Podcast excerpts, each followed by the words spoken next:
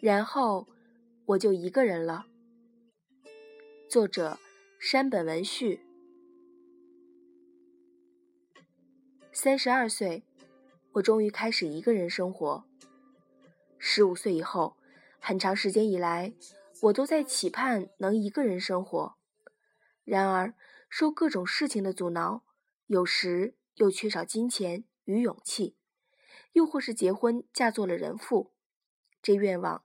一直未能实现，而到了这个岁数，我发现无法一个人生活的理由一个都没有了。虽然迟了些，我终于可以宣告独立。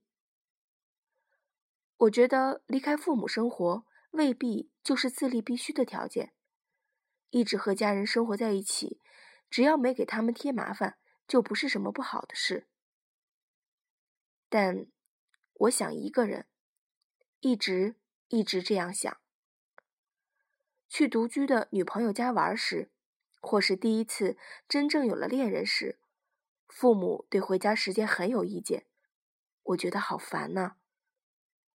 成人后，经济上得以自立，但在恋爱和结婚等满心都是幸福的时候，脑中的某个角落还在想着要一个人。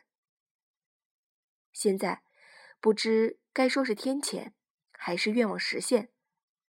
我离婚了，成了一个人。这在二十年前应该算得上重大事件吧，但如今也毫不稀奇。为何如此期盼一个人？其实我自己也不是很清楚，但也许正是因为不清楚，才想要一个人生活看看吧。一个人生活果然寂寞，独居久了的人也许觉得这话太可笑，不过这可是我的切身体会。虽然寂寞有时真的很痛苦，但很多时候却会因寂寞而快乐。也许有一天我会再次渴望步入新的烦忧，但现在和谁都不说话，看一整天的书，或是呆呆的晒着太阳。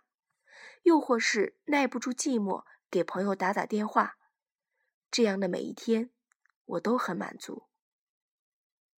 一九九六年，就是这样的一年。